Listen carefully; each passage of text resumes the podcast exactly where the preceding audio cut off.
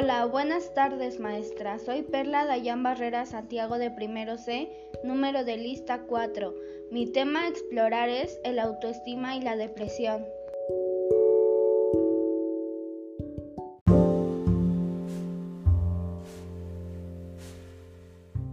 El autoestima es un conjunto de percepciones, pensamientos, evoluciones, sentimientos y tendencias de comportamientos dirigidos hacia uno mismo. En resumen, es la evaluación perspectiva de nosotros mismos. Y la depresión es una enfermedad o trastorno mental frecuente. Se caracteriza por la presencia de tristeza, pérdida de interés o placer, sentimientos de culpa o falta de autoestima trastornos del sueño o del apetito, sensación de cansancio y falta de concentración.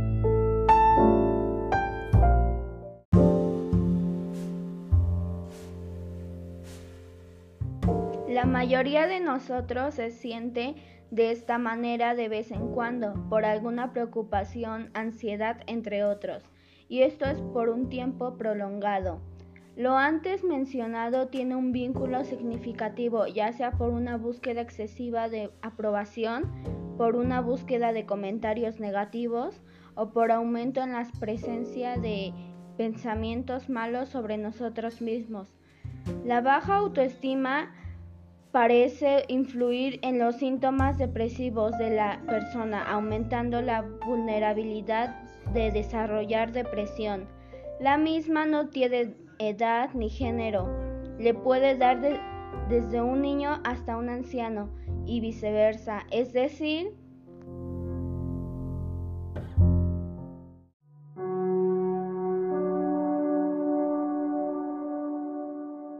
El autoestima es un conjunto de percepciones, pensamientos, evoluciones, sentimientos y tendencias de comportamientos dirigidos hacia uno mismo.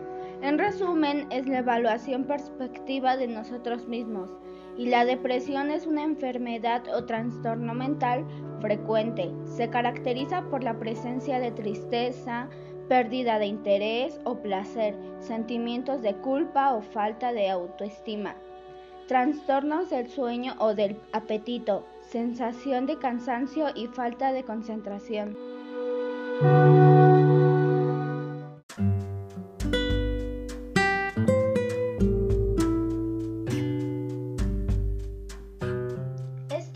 se puede relacionar con el estrés. El estrés es un sentimiento de tensión física o emocional. Puede provenir de cualquier situación o pensamiento que lo haga. Sentirse a uno frustrado, furioso o nervioso, es decir, es la reacción de su cuerpo a un desafío o demanda. También existen diferentes tipos de estrés. Esto se encuentra el estrés laboral. Llevamos a esto un conjunto de reacciones emocionales, cognitivas, fisiológicas y del comportamiento del trabajador a ciertos aspectos adversos o negativos del contenido, el entorno o la organización del trabajo. Y existe también el estrés escolar o económico académico. Es la reacción normal que tenemos frente a las diversas exigencias y demandas a las que nos enfrentamos en la escuela, tales como pueden ser palabras, pruebas, exámenes, trabajos, presentaciones, entre otros. Esta reacción nos activa y nos moviliza para responder nuestras metas y objetivos.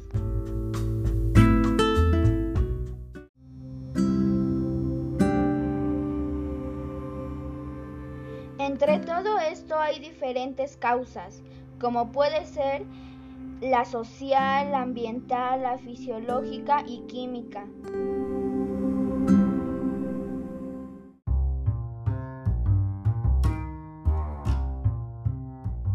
La ansiedad es el estrés que continúa después de aquel factor estresante ha desaparecido, pues describe como un sentimiento de inquietud, nerviosismo, preocupación, temor o pánico por lo que está a punto de ocurrir o puede ocurrir. Todo esto se puede dar, como antes mencionado, desde un niño o niña hasta un anciano o anciana.